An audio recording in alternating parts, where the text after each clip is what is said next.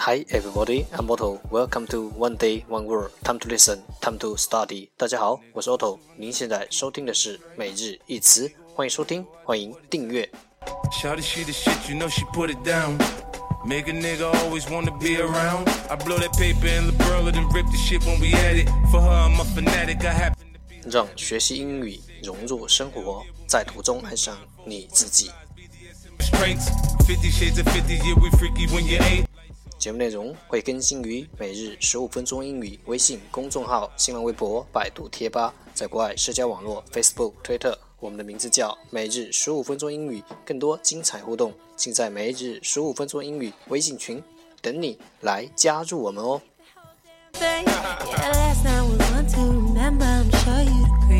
不管晴天还是雨天，让我们一起简单的坚持每一天。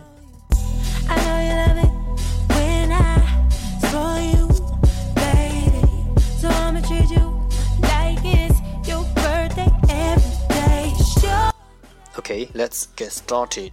Day sixty-eight. Today's word is 今天的单词是 cat, cat, c a t, cat 名词，猫科动物。Let's take a look at its example. 让我们看看它的例子。The lion is perhaps the most famous member of the cat family.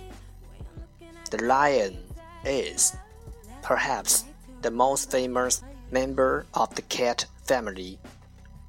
狮子可能是猫科家族里最有名的成员了。The lion is perhaps the most famous member of the cat family. Let's take a look at its English explanation. 让我们看看它的英文解释。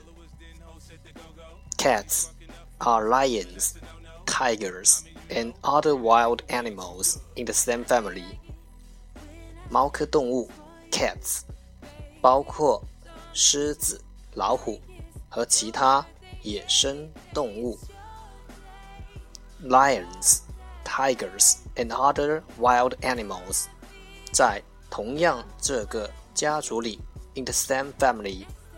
猫科动物包括狮子、 老虎和其他野生动物在同样的这个家族里。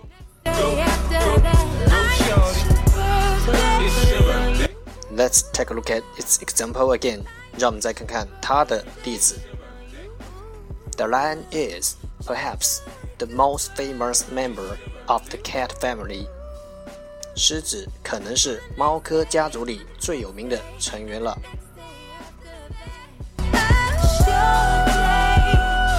Keywords 关键单词：cat, cat, 斜 t cat 名词，猫科动物。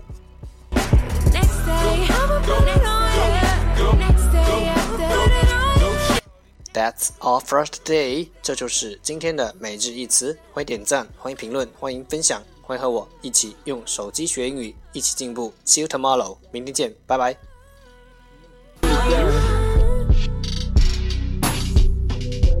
Shawty the stick, you know she put it down.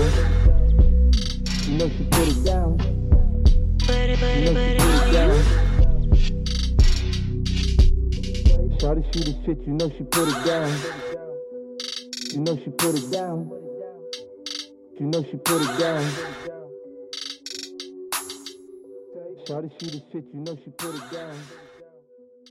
You know she put it down.